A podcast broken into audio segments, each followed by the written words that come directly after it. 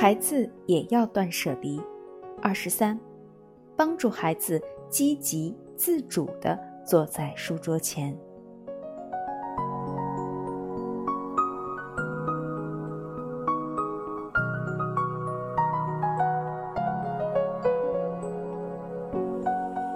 这个那个都要，这样草率的用加法育儿当然行不通。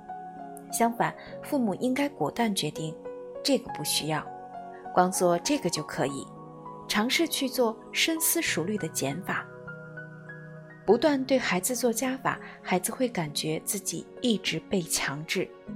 有的时候，我们的确需要物质丰富，需要信息知识充足。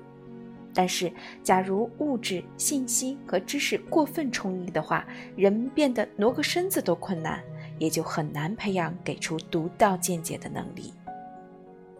过了某个时期，物质、信息和知识都慢慢减少，在渐趋贫乏的处境中，人才会开始琢磨，怎样才能重新丰富起来。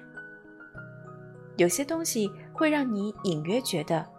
拥有的话更好，但是当有一天它突然没了，变成没了不行，你的思想才能升华到怎么办才好。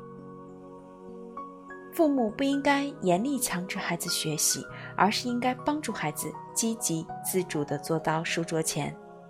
想要引导孩子拿出干劲儿，那就不要过分给予，更不能强加。试着引导孩子去认识现有的不足。让孩子自主的想要更多，而要让孩子感觉到适度的不满足，迸发出干劲儿和好奇心。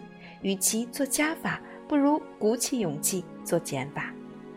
不要担心不盯就不做，即使需要一些时间，也请相信你的孩子，耐心等待。实际上，这才是最有效的方法。